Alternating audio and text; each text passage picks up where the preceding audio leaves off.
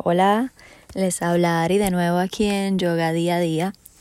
Hemos estado hablando de los kleshas, que son los obstáculos o restricciones mentales para poder estar en un estado de yoga y no sufrir. Entonces el de hoy es el último de estos obstáculos, son cinco.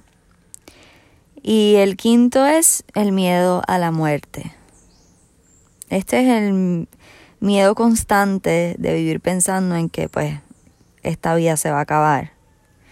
Y en cierta medida es bueno ese miedo porque es a veces el motor que nos hace hacer las cosas que realmente deseamos y que nutren nuestra, nuestra alma, ¿verdad? Nos motiva a mejorar, a hacer todo aquello que no hemos hecho aún. Es un poco productivo ese miedo mientras lo mantengamos así saludable como una motivación. Pero si entonces se empieza a convertir en pensamientos, emociones negativas, si eso nos va a inspirar a estar en sufrimiento, si nos va a estar eh, causando melancolía, pues entonces no, no es ya motivador, no, no conviene. Y se convierte en el obstáculo para poder estar en estado total de yoga y unión. Entonces el miedo a la muerte se puede vencer, igual que todos, con resolver el primero, que es saber nuestra verdadera identidad, que somos el alma y no el cuerpo. Y podemos observar que en la naturaleza todo tiene un ciclo desde que nace, ¿verdad? Luego se va descomponiendo y vuelve a ser parte de lo anterior y pasa una y otra vez pasa, es un ciclo redondo. Lo mismo pasa con nosotros. Nuestro físico, nuestra carne, el cuerpo material, tiene un ciclo igual que el de las plantas. Así que nació, se desarrolla, llega a su máximo esplendor y luego va en reversa, como quien dice, se va deteriorando como las hojas que caen del árbol, como Emilio, un ejemplo en la naturaleza, ¿verdad? Pero ¿qué pasa? Esas semillas o esa composta que queda, de ahí sale de nuevo otra planta, otro árbol, otro ser. Así que si crees en la reencarnación, pues sabes que tienes la oportunidad de volver aquí a resolver lo que no resolviste en esta vida, o si porque simplemente te toca todavía quemar algún karma, o todavía tienes cosas que aprender para llegar al estado óptimo de, de tu ser. Si piensas en esas cosas, pues puedes entender que no es la vida no es finita de esa manera, no se acaba y ya no es que vas a la tumba y no sales más nunca y se acabó esto por siempre, sino que somos energía y la energía está dentro, eso no se va a acabar nunca.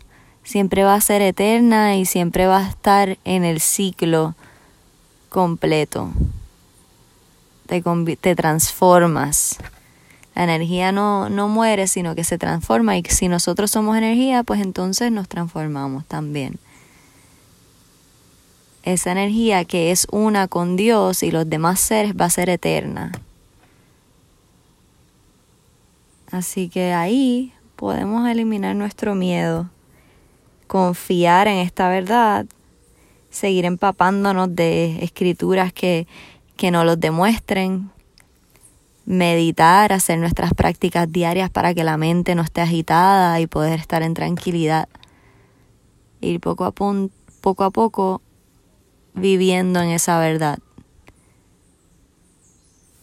Y así vamos eliminando ese miedo a, a no estar aquí más o a que los demás no estén aquí.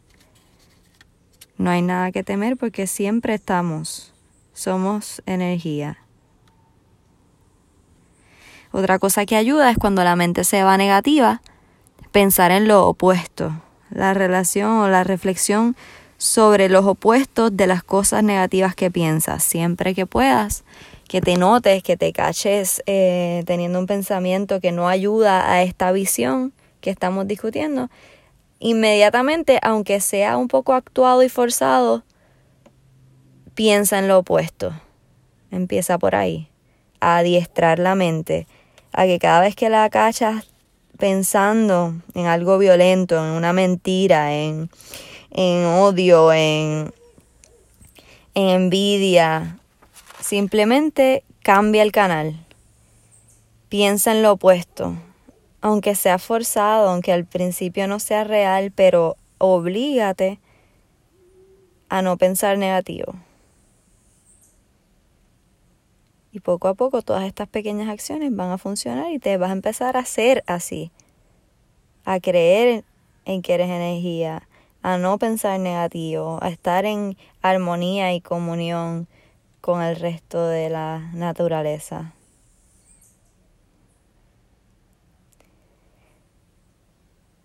Gracias por escuchar hoy. Yoga día a día. Nos vemos pronto.